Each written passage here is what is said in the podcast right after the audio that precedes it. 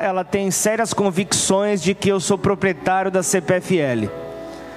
Ela acredita fielmente que eu adquiri a totalidade das ações, não só uma parte, mas a totalidade. Tamanha as luzes que ela acende na nossa casa. E nessa história fui apagando, como todos os dias eu faço, e teve um dia que que extrapolaram, ligaram tudo e ficou as, as luzes da sala acesas. E eu fui, apaguei tudo, deixei a da sala por último. E aí eu fui, apaguei, e aquele excesso de confiança, eu sou praticamente um gato, eu ando no escuro. Virei, fui em direção ao meio da sala, não sei quem comprou naquela noite aquela mesa de centro. Certeza que alguém deu de presente. Tem alguém aqui que deu de presente essa mesa para nós nesse dia? Porque ela não existia essa mesa. E ela passou a existir a partir daquele momento. E no momento que eu dei com a minha canela naquela mesa, eu fui para cima da mesa. Eu caí sobre a mesa e bati meu ombro. E a cena hoje é engraçada, mas eu passei por uma por um, um, um mês 15 dias primeiro me, me automediquei, sempre no nosso meio, sempre tem médicos, né? Sempre tem. Impressionante que o brasileiro ele tem medo de tomar cloroquina, mas se automedica como nunca. Mas eu fui, eu fui nessa. Aí tomei primeiro um, depois eu fui na farmácia, o farmacêutico me receitou outro, e nada da dor sair. Eu falei, não, não vou ficar desse jeito. Será que eu, eu ligo eu ligo para alguém para pedir mais indicação de medicação. Não, eu vou atrás de uma segunda opinião. E eu fui atrás de um médico. Falei, vamos atrás de quem realmente sabe e pode me ajudar. E eu fui atrás do médico, então eu, eu vi que daquela, daquela simples é, distração minha, eu, eu rompi parcialmente o, o, o tendão no, no ombro estou fazendo fisioterapia, entrou com uma outra medicação. Mas eu precisei de uma segunda opinião, senão eu ia continuar me mascarando a dor, me, me automedicando e não fazendo o tratamento correto. Essa segunda opinião realmente ela mudou todas as coisas. E eu louvo a Deus por isso, porque a, a segunda opinião fez a diferença. Fez a diferença sobre a minha vida. E nesse texto, o que, que isso tem a ver com o texto que nós lemos nesta noite? O, o, o texto que na minha versão está a cura de um paralítico, fala acerca do, do, do tanque, um tanque é, onde as pessoas iam buscando cura. E o, e o, o, o que mais me, me, me fortalece na palavra de Deus é uma palavra que Jesus trouxe acerca de, do, do poder que há no Pai. Ele diz que, que para Deus tudo é possível. E ele chega também em Lucas 1,37, ele aparece com a mesma afirmativa, agora de uma maneira inversa. Ele diz em Lucas 1,37: Porque para Deus não haverá impossíveis para as suas promessas. Enquanto numa parte diz que tudo é possível, no outro diz não haverá impossíveis. Ele está falando a mesma coisa.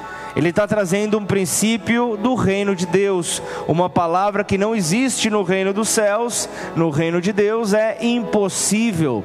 Ele, ele, ele não consegue, ele não consegue é, é, enxergar essa palavra no reino dos céus. A palavra impossível, ela não deveria fazer parte do nosso vocabulário. Ela não deveria constar no vocabulário do cristão, porque para Deus essa palavra ela chega a soar de maneira ofensiva. Essa palavra para Deus chega a realmente mostrar a falta de confiança nele, porque ela vem como impedimento aos milagres de Jesus, vem como impedimento para aquilo que ele pode fazer. E justamente nós, como seres humanos limitados que somos, nós tentamos racionalizar aquilo que vem de Deus, tentamos racionalizar aquilo que é de Deus, aquilo que para Ele é uma ação natural que gera um milagre. Nós muitas vezes buscamos racionalizar, buscamos é, é, encontrar uma resposta para aquilo que para Ele é o seu habitual. É como se eu abrir os olhos pela manhã, é Deus Deus fazendo milagre. É algo normal, é algo que para Ele é normal, mas nós não podemos nos acostumar, porque para Deus não há impossível. Posso ouvir um amém? Para Deus não há impossível, creiam ou não. Creiam ou não.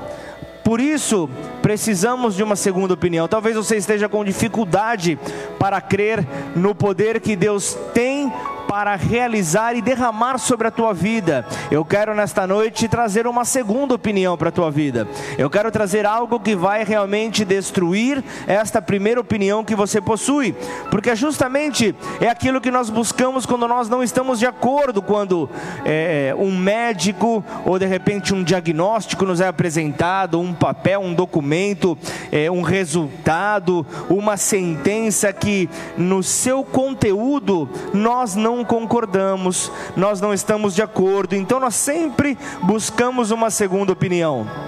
Isso você vê acontecer com advogados, você vê acontecer com contadores, você vê acontecer com médicos. Você vê sempre a busca por uma segunda opinião. Essa segunda opinião foi tão importante na vida da minha família que resultou no nascimento da nossa filha, porque assim a sentença inicial era que a minha esposa não poderia gerar filhos. E, e, e ao buscar uma segunda opinião fomos ao, fomos ao encontro de uma especialista, de uma de, um, de uma clínica especialista e conseguimos então ver o, o, o, o que precisava ser feito, então foi gerada então essa criança que tanto alegrou a nossa vida, porque houve uma segunda opinião. E o texto de hoje, o texto desta noite, João 5, descreve acontecimentos centralizados em um tanque cujo nome é Betesda, que tem no seu significado casa de misericórdia casa de misericórdia é o significado então para a palavra Betesda.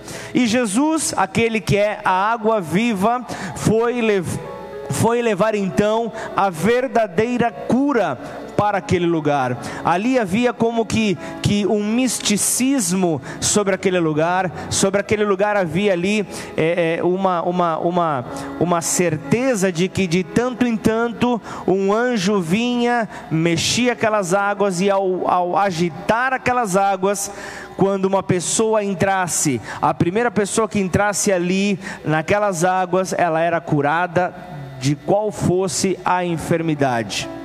Isso era realmente algo que, que, que fugia do controle do homem. Então, nós vemos que essa era a confiança que aquelas pessoas tinham. Então, para aquele lugar, você vê o texto, ele começa dizendo que naquele lugar haviam ali é, é, é, enfermos, cegos, coxos, paralíticos, iam pessoas enfermas em busca de saúde iam pessoas enfermas em busca de milagre, iam pessoas realmente que necessitavam do milagre da parte de Deus. Eles precisavam desse toque sobre as suas vidas. E, e, entenda que a credibilidade para aquilo que Jesus, aquilo que Jesus faz, é, melhor dizendo, a credibilidade do, do, do próprio Senhor Jesus vem daquilo que ele faz e não apenas do seu discurso, e não apenas daquilo que ele, ele, ele declara, mas é aquilo que ele faz, que é, é onde é, mostra realmente o poder que há nele. Então, é, é realmente a, a, a atitude dele fala pelo seu discurso. Ele é aquele, o texto continuando em João 5 fala que ele trabalha porque o seu pai ainda trabalha, e ao ver o seu pai trabalhando, ele continua sem cessar a trabalhar. Então entenda que a sua vida precisa falar mais alto do que as suas palavras. As suas atitudes precisam realmente estar ligadas as suas palavras declaradas. Muitas vezes o nosso discurso ele se divorcia das nossas atitudes. O nosso discurso não está casado com as nossas, o nosso discurso não está casado com as nossas palavras. Logo a credibilidade acaba caindo, logo a imagem de Jesus sobre as nossas vidas acaba sendo manchada. Posso ouvir um amém? Então continua aqui comigo. Nesse, nesse capítulo de João, capítulo 5, o, você vê aqui então, nessa história que eu busquei fazer aqui um breve relato do que acontecia. No versículo 5 fala que havia um homem que estava é, sobre essa situação, buscando a sua cura, havia 38 anos. Tem pessoas nesse lugar que não tem essa idade de, vida, não tem esse tempo de vida, e essa pessoa estava há 38 anos buscando uma cura para a sua enfermidade. Então, nós, você vê ali que nessa hora, é, Jesus ele vai ao encontro do, do, do homem. Ele passa por ele e faz aquela pergunta: Você quer ser curado? Vamos ser sinceros Parece uma pergunta irônica, parece uma pergunta é, é, com um senso de humor, que talvez não, não, não fosse o momento apropriado para ser utilizada. Quem já, quem já ouviu aquelas perguntas das mais absurdas que você possa realmente ter recebido? Você vai, derruba, derruba é, um, um prato, ele quebra. Você derrubou o prato? Não. Eu gosto de ver os cacos espalhados e buscar como um quebra-cabeça juntar.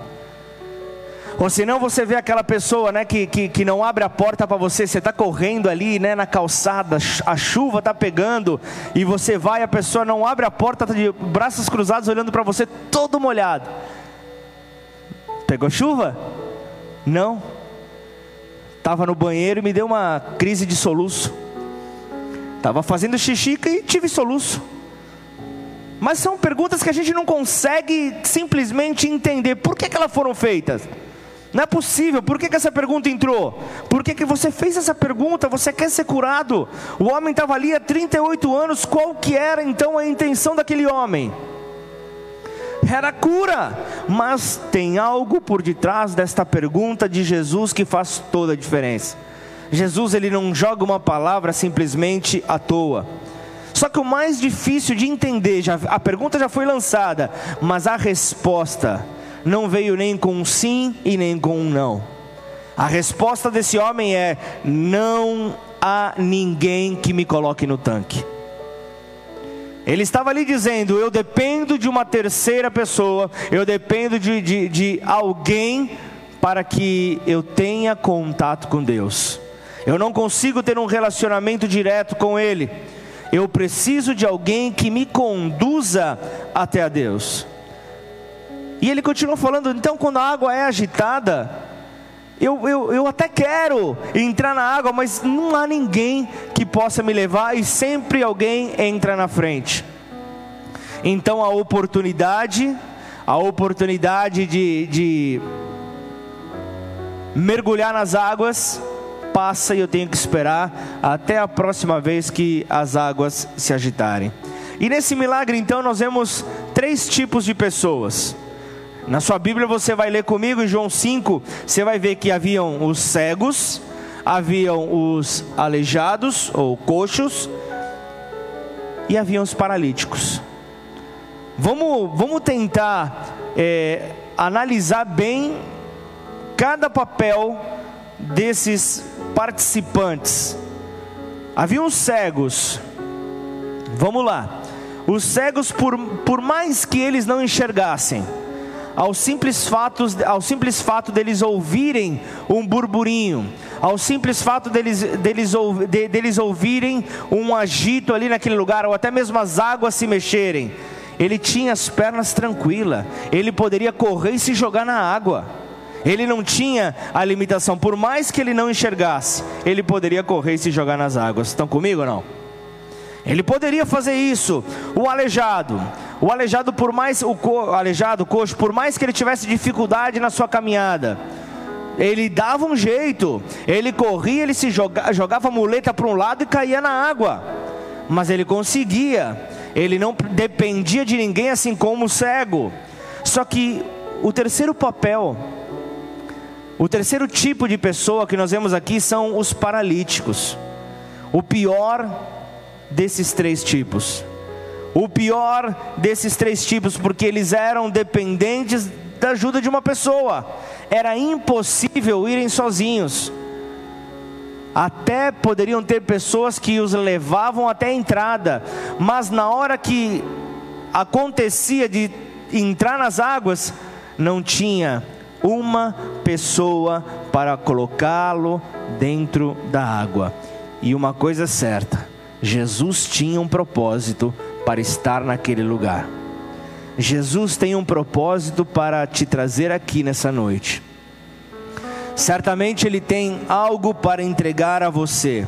Certamente algo que talvez você diga: Eu não consigo chegar porque não há ninguém que me conduza. Eu não consigo ter acesso àquilo que Deus já liberou para mim. Por, por, aí você coloca as suas dificuldades, você coloca os seus empecilhos. Só que nesse caso aqui nós estamos falando de um homem que há 38 anos estava sobre essa condição. Então, um homem que já havia passado por diversas situações, um homem que já tinha tido todo tipo de humor, um homem que já havia, tipo, já havia visto todo quanto é tipo de cena naquele lugar. O lugar ali diz que não era um lugar vazio, era um lugar cheio, era um lugar de aglomeração. Era um lugar onde as pessoas iam buscando a sua cura. E o que eu vejo ali, Jesus ele não estava naquele lugar para guardar a tradição religiosa. Jesus não estava ali para guardar essa tradição, mas ele queria curar a um homem e usar então deste milagre como ponto de partida para uma mensagem que seria dirigida para aquele povo que lá se encontrava. Jesus não estava não estava simplesmente é, é, é, fazendo uma situação aleatória. Jesus sabia muito bem o que ele estava planejando para aquele momento. Agora vamos, ver comigo. Por acaso um homem que há 38 anos, doente, estava buscando a sua cura, ele ficaria em um mesmo lugar ele ficaria com essa rotina de ir ao mesmo lugar se nada especial acontecesse ali. Vocês acham mesmo que ele, ele teria esse tipo de atitude há 38 anos se ele não tivesse presenciado milagres, se ele não tivesse presenciado a, ah, é, é, curas? E muitas vezes, talvez, você esteja com pressa de ver aquilo acontecer sobre a tua vida, aquilo que você tanto tem chorado, pedido na presença de Deus, muitas vezes com pressa, pensando se não acontecer, eu vou até sair dessa casa, eu vou até sair dessa igreja. Mas imagina quantas pessoas não foram curadas na frente deste homem, e esse homem não conseguia ver a sua cura chegar e muito menos esperança de um dia ser lançado diante daquilo que ele cria, que era ser colocado nas águas, porque o, o anjo iria agitar as águas, e então a cura aconteceria só por causa do anjo. Quantas pessoas hoje aqui estão confiando mais em anjos, estão confiando mais em pessoas do que na própria figura de Jesus? Quantas pessoas não estão passando pela mesma situação desse paralítico? Quantas pessoas não estão colocando em pessoas o seu milagre? Quantas pessoas não estão ali criando os, a, a sua forma para que o milagre aconteça, enquanto que o milagre cabe a Deus, a você apenas crer. Ainda posso ouvir um amém? Então o que, que nós vemos aqui? Nós vemos esta cena, nós vemos que, que, que, no entanto, parece muito mais sábio aceitar o fato de que algo extraordinário acontecia naquele lugar, para que, que aquele homem permanecesse indo sempre ali. Algo extraordinário mantinha também não só ele, mas todas aquelas pessoas que se aglomeravam naquele lugar permaneciam ali, junto ao tanque, à espera da sua cura. Cada um buscando a sua, cada um indo ao encontro da sua própria cura qual é a sua. Talvez você esteja pensando é, é, sobre uma palavra que você recebeu, de que, ou, ou uma palavra que você mesmo afirmou para você que não será possível alcançar o que Deus te prometeu. Eu quero nessa noite dizer uma segunda opinião. Nessa noite eu quero apresentar para você uma segunda opinião de que para Deus não há impossíveis. Ele pode fazer do teu impossível real. Ele pode trazer então à existência aquilo que te trará então esperança. Então João descreve nesse texto uma multidão, cegos, paralíticos, enfermos. Aí eu vejo quanto estrago o pecado não fez no mundo. Quanto estrago aconteceu com aquelas pessoas. Quanto estrago veio sobre aquelas vidas mas segundo as profecias, o Messias, Jesus, ele viria para curar o mundo, pois sobre ele estavam as dores. Sobre ele estava todas as transgressões colocadas e ele era o que viria para trazer a transformação para o mundo. Amém ou não? Ele viria para trazer essa, essa transformação. Agora, se os líderes religiosos daquela época, que estavam ali fiscalizando todas as coisas, eles, eles não estivessem espiritualmente cegos, eles não estivessem cegos para o, aquilo que Jesus representava, cego para as Escrituras, eles teriam reconhecido o seu redentor ali eles teriam reconhecido: meu redentor chegou. Então, como João, a, a, o, Batista, ao batizar, ele estava ali declarando: eu batizo, eu, eu estou batizando aqui com uma função para, para, para o arrependimento, para, mas virá aquele, virá o Cordeiro Santo de Deus, esse sim, esse vai vir para trazer transformação, esse virá para batizar com fogo, esse virá para fazer todas as coisas, mas só consegue identificar o Cordeiro Santo quem não está cego espiritualmente. E nessa e nesse tanque, quantos cegos não haviam? Nesse tanque, quantos cegos não se encontravam? estavam ali sobre qualquer ponto de vista, nós vemos que eles enxergavam nas suas próprias vidas um impossível, porque viam naquela aglomeração uma grande dificuldade para conseguir alcançar aquela graça da parte de Deus. E foi a graça que levou Jesus ao tanque de Betesda. E sabe o que é o mais curioso? Jesus foi em um sábado. Ele foi com um objetivo, havia um propósito, não era à toa. Ele poderia muito bem ter ido em um outro dia, ele poderia ter chegado na sexta-feira, ele poderia ter chegado no domingo, mas ele chegou no sábado. Ele queria que, quebrar esse peso da religiosidade, ele queria quebrar aquilo que afasta as pessoas do Pai. E o curioso é que Jesus ele não curou a todos aqueles que ali estavam.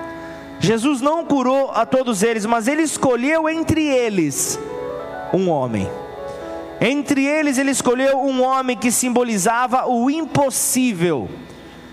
O homem que nem ele mesmo cria, nem ele mesmo tinha fé, era um homem que tinha limitações e, e apresentava também limitações para Deus. Foi esse que Jesus escolheu. Assim como o encontro que ele teve com, com Saulo de Tarso a caminho de Damasco, o impossível para os homens naquele tempo, um perseguidor de cristão, se tornar o homem mais relevante do Novo Testamento, o homem que mais escreveu ali no Novo Testamento.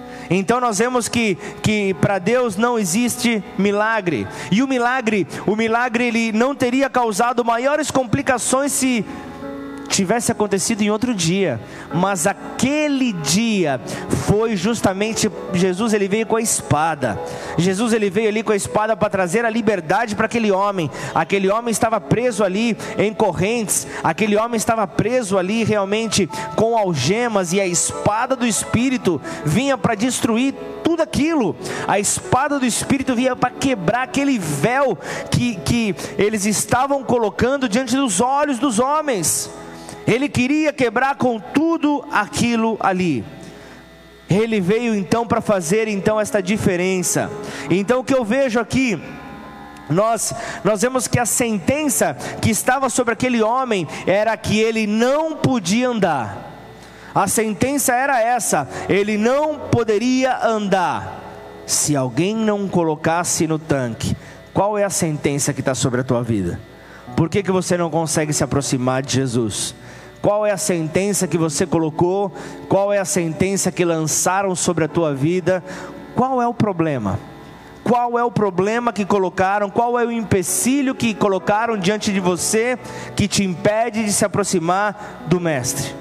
Nós devemos ter uma visão é, espiritual e não momentânea de todas as situações. Por isso é que nessa hora eu clamo, Senhor, tira as escamas dos olhos dos meus irmãos. Tira as escamas daqueles que estão nos acompanhando pela internet, Senhor. Tira o tampão nos ouvidos, Senhor, para que possamos ouvir a tua voz de uma maneira clara. A sentença deste homem, ele mesmo havia colocado sobre si, ele, os médicos, imagina só quantos especialistas esse homem já não deve ter passado 38 anos que ele sofria.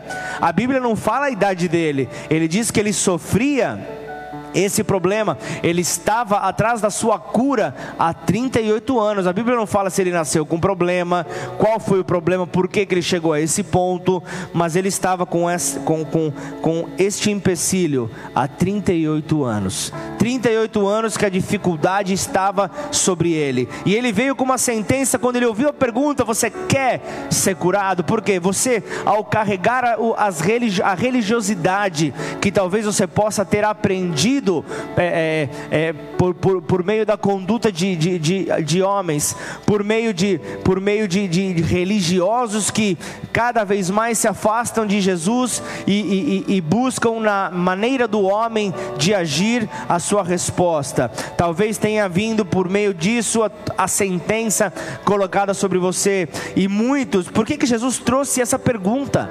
Você quer ser curado? Porque aquele homem, Jesus, ele sempre colocava ali é, é, uma condicional para que o milagre aconteça é necessário haver fé. Mas Jesus estava quebrando ali a religiosidade daquele povo, a religiosidade dos que estavam ali. A, a, imagina, há 38 anos ele já era conhecido. Ele já era o rato, o rato do tanque. Ele já era aquele que não faltava em uma cerimônia ali. Ele estava presente sempre. Então Jesus queria ali realmente quebrar a religiosidade quando ele fizesse o um milagre sobre aquele homem e todos olhassem para ele e vissem aquele paralítico voltou a andar.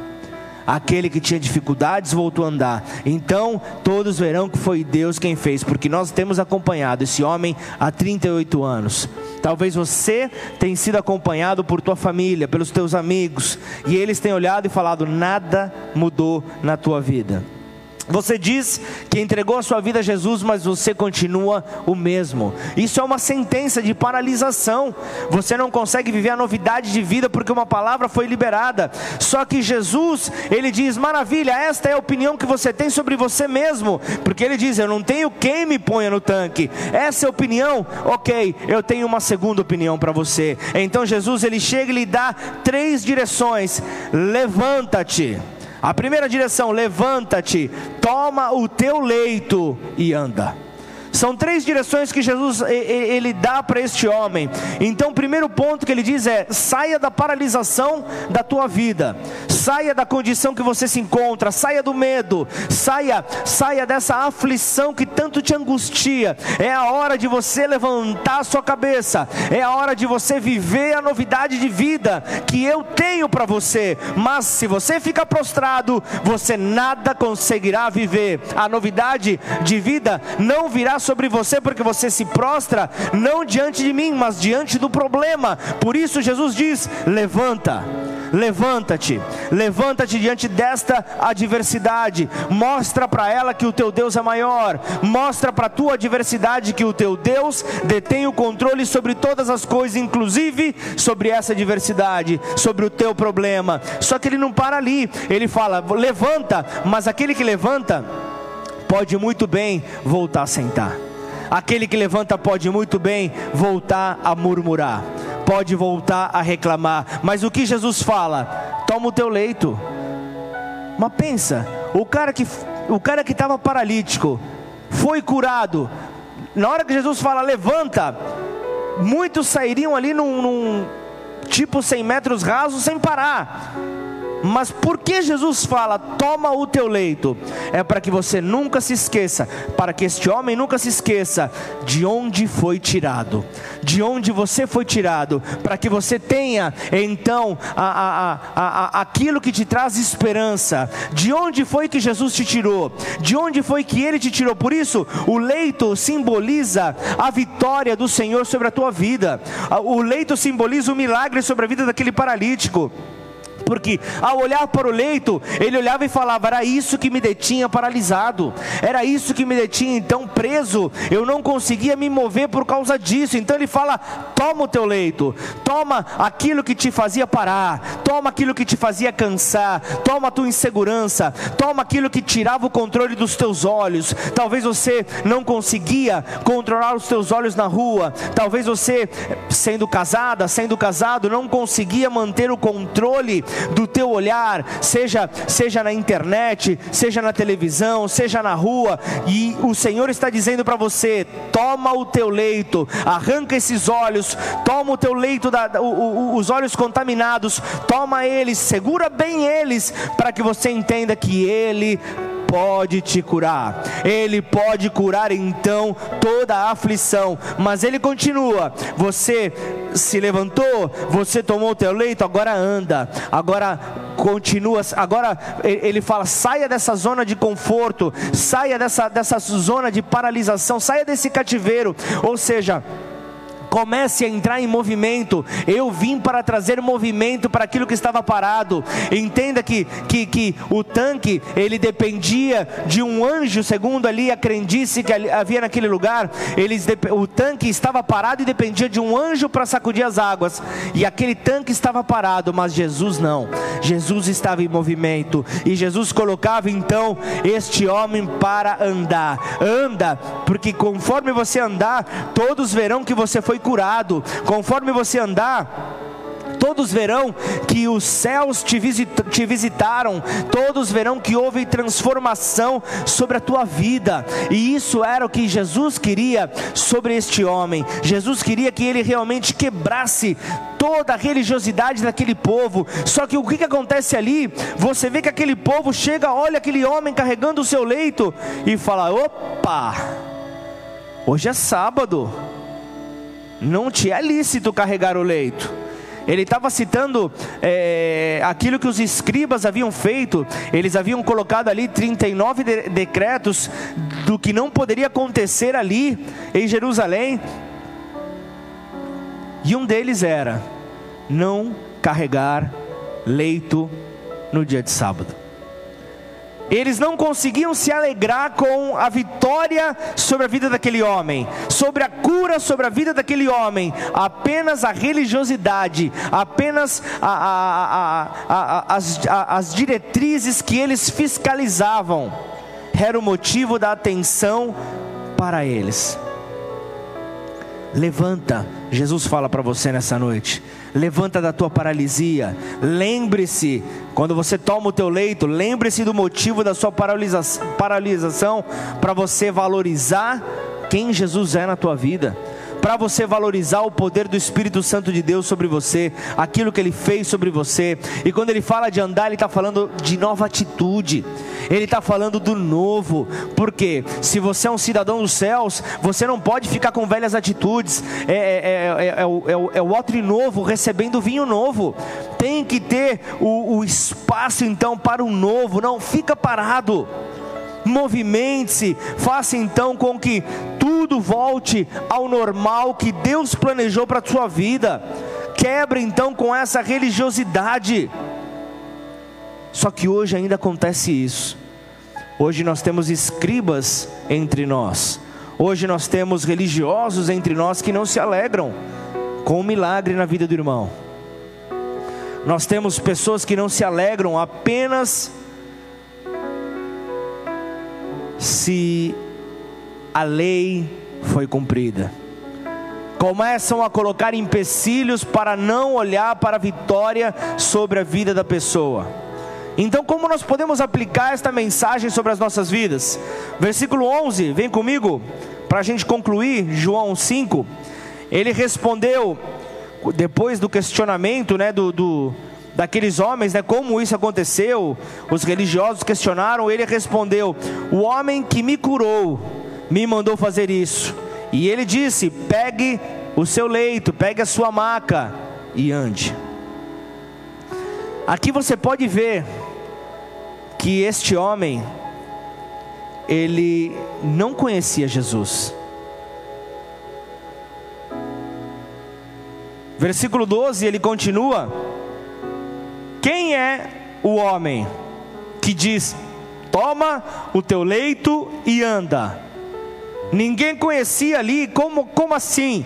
Como uma, uma, uma, uma direção dessa contrária ao dia do descanso, ao dia do repouso? O homem que havia sido curado não sabia quem era. Versículo 13 fala isso, mas o que fora curado não sabia quem era, porque Jesus havia se retirado. E aí, versículo 14 continua, né? Mais tarde, Jesus encontrou o homem ali e, e, e acabou dando direção para a sua vida, né? Versículo 14 você vê, né? Ele encontra o homem onde? Onde foi que ele encontrou o homem? no templo, guarda isso. Ele encontra o homem no templo e lhe disse: Olha que já estás curado, porém, não peques mais. Não peques mais para que não aconteça coisa pior. Saia dessa condição da prática do pecado. Ele estava dizendo ali que certamente ele poderia ter entrado naquela paralisação. Ele estava trazendo ali é, um ensinamento para aquele homem que ele poderia ter entrado naquela paralisação por causa de pecado o pecado poderia ter levado aquele homem a paralisar. Quantos não se veem paralisados? Pode ver aí um pecado escondido. Pode ver aí que algum pecado tem. Homens e mulheres que antes voavam, hoje estão num leito, parados, só observando, só esperando a hora que as águas vão se agitar por mais que esse homem não mostrasse fé em Jesus, ele não se opôs à ação dele. Um homem com um relacionamento estranho com Jesus. Jesus sempre esperava a fé daqueles que iriam receber o milagre. Esse homem não apresentou. Jesus estava trazendo algo novo, quebrando realmente aquilo que as pessoas esperavam. E o curioso é que depois da manifestação de agradecimento, qual é a reação que esse homem tem? Esse homem paralítico poderia ter ido correndo para sua casa, e ele foi para onde? Ele foi para o templo. Ele foi para o templo agradecer e conhecer quem era este Jesus que o havia curado. É isso que você faz quando você vem à casa do Senhor. É isso que o guerreiro de quinta mostra em, em diferença em relação daquele que vem só no domingo. Quer algo a mais, quer descobrir quem é este Jesus que pode me curar. Este homem foi encontrado no templo adorando a Jesus. Então aqui nós vemos que justamente a, a, a adoração é aquilo que o Pai quer receber, o Filho quer receber o Santo Espírito quer receber. E o que seria pior para aquele homem do que a paralisia? A morte. O que pode ser pior para você do que a paralisia? A morte espiritual. Para aquele homem, depois do, do acontecimento, justamente, ele correu para o templo. Quantas vezes os amigos desse homem deixaram ele à beira do tanque, abandonaram ele lá e foram embora. Quantas vezes conhecidos fizeram isso? Enquanto iam ao templo adorar, enquanto iam fazer outras coisas, abandonavam ele ali. Agora era a sua vez de estar no templo. Agora era a vez deste homem adorar a Deus. Então, após ali, nós vemos que no templo, no versículo 15, ele anunciava, porque ele havia tido conhecimento, ele anunciava que fora Jesus quem o havia curado. É isso que você, conforme você começa a ir à casa do Pai, conforme você, conforme você começa a mergulhar na presença dEle, conforme você deseja mais, mais do alimento que vem ali da casa do pão, mais do alimento que vem do alto, conforme você deseja mais, é mais fé que, é sendo, que vem sendo acrescentada sobre a tua vida. E o que acontece? No versículo 16, nós vemos algo que vem até hoje acontecendo. Olha só, versículo 16. 16. E os judeus perseguiam Jesus porque fazia coisas no sábado.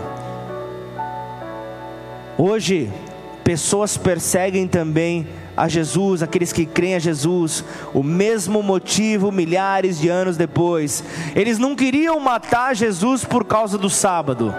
Eles não queriam matar Jesus por causa daquele momento, mas é porque Jesus abriu os olhos do povo para o verdadeiro significado do sábado, que era a graça de Deus. Era a graça de Deus, e é por isso que o nosso inimigo, é por isso que os religiosos do século 21 querem perseguir a Jesus e aos seus seguidores, justamente para que os olhos do povo não sejam abertos, para que os olhos do povo não se abram diante daquilo que Ele tem para nós, que é o poder da Sua graça, um favor que nós não merecemos, mas que ainda assim Ele faz por nós. Esta é então a melhor oportunidade para carregar o seu leito no dia do repouso. É o poder da graça, é o poder da graça. Ele estava levando o cativo o cativeiro, ele estava mostrando aquilo que me atormentava, não me atormenta mais, e é esta fé que eu quero ministrar sobre a vida de cada cada um nesta noite.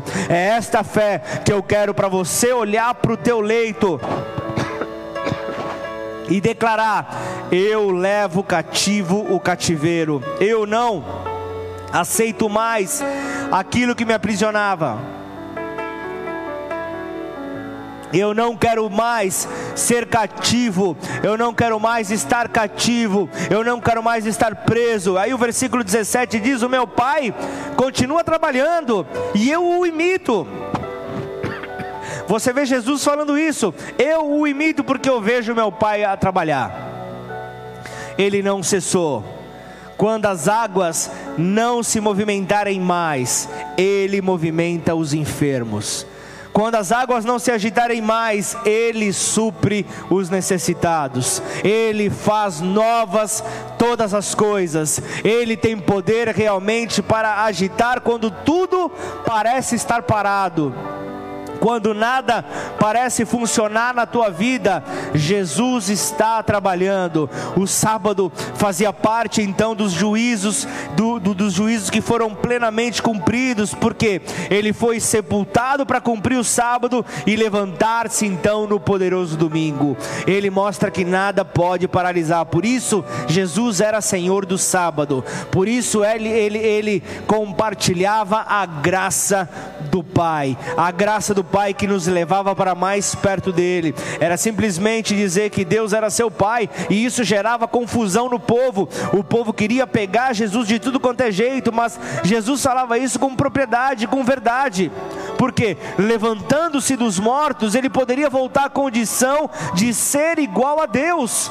Ele faria isso então, porque Filipenses 2, versículo 5: Tende em vós o mesmo sentimento que houve também em Cristo Jesus, pois ele, subsistindo em forma de Deus, não julgou como usurpação o ser igual a Deus. Antes, a si mesmo se esvaziou, assumindo a forma de servo, tornando-se em semelhança de homens e conhecido em figura humana, a si mesmo se humilhou, tornando-se obediente até a morte a morte de cruz. Amém? Glorifica o nome do teu Deus, ofereça a Ele uma linda salva de palmas, coloque-se de pé no seu lugar, em nome de Jesus. Vamos adorá-lo.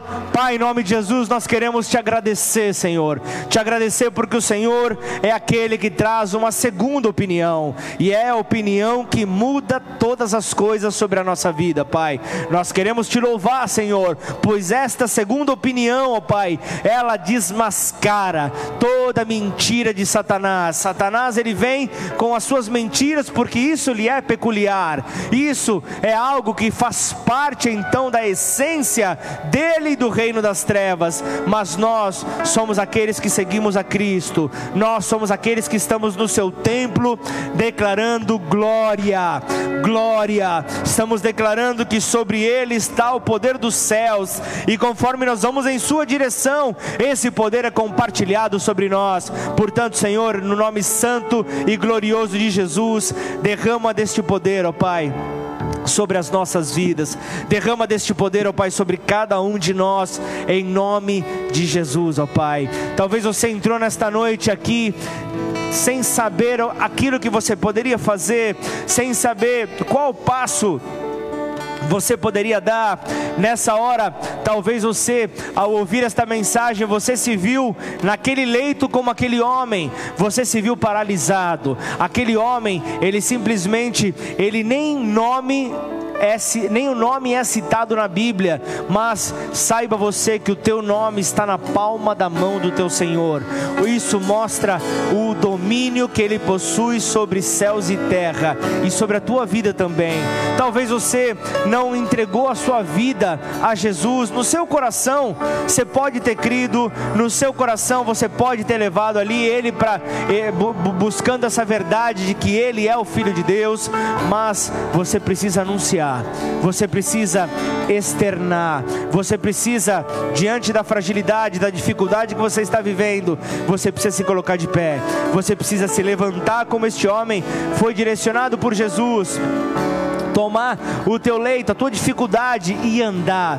Talvez o andar nesta noite para você é convidar Jesus para morar sobre a tua vida. Esta oração, se você não a fez, eu quero fazer com você. É uma simples oração que te afasta de Deus. Todos nós somos criaturas feitas pelo Pai, mas a partir do momento que reconhecemos a Jesus Cristo como Filho de Deus, nós ganhamos o direito de sermos parte da família e então nos tornamos também também filhos. Nós somos aqueles que fomos enxertados na videira. Então, se você quer nessa noite fazer esta oração, repita comigo, com fé, não como a que faltou sobre a vida deste homem, mas uma fé como após ele ter passado pelo templo, curado e saber foi Jesus quem me curou e anunciou a todos esta mesma fé. Eu quero que você repita essa oração. Declare assim: Pai. Pai Nesta noite, noite eu entrego a minha vida. Eu entrego a minha vida. A ti, ó Deus. A ti, ó Deus. Diante, diante daquele que tem poder para mudar. Diante daquele que tem poder para mudar. Todas as coisas, Todas as coisas sobre a minha vida. A minha vida. Eu me apresento, me apresento e reconheço, reconheço que Jesus Cristo, Jesus Cristo é o Filho de Deus. É filho de Deus. Ele, veio à terra veio à terra para me libertar. Para me libertar. Ele morreu na cruz, morreu na cruz no meu lugar. No meu lugar. E ao terceiro dia, ao terceiro ele, dia ressuscitou, ele ressuscitou. E hoje vivo está. Hoje vivo está. Por isso, Por isso em nome de Jesus. Em nome de Jesus. Eu quero apresentar cada vida nesta noite, Senhor. Cada vida, Pai, que se entregou, Pai. Cada vida que fez esta oração. No nome de Jesus. Que possam ter os seus passos transformados, os seus pés firmados e os seus passos transformados. E a igreja, Pai, toda a igreja, Senhor. Eu quero colocá-la diante do Senhor, ó Pai, sobre uma nova ótica que cada um possa se mover nesta noite. Sobre uma nova ótica, Pai. Cada um possa então olhar para as suas dificuldades e declarar: O meu Deus é maior. Meu Deus é maior do que as minhas aflições. O meu Deus é maior do que tudo que tenta me paralisar. Eu vou ficar de pé. Eu tomarei o meu leito e me lembrarei de onde o meu Senhor me tirou. E eu vou dizer para todo mundo: Ele está vivo. E nele, por estar vivo, Ele pode mudar toda a condição humana. Em nome de Jesus, terminemos então este culto celebrando ao nome do nosso Senhor. Em nome de Jesus.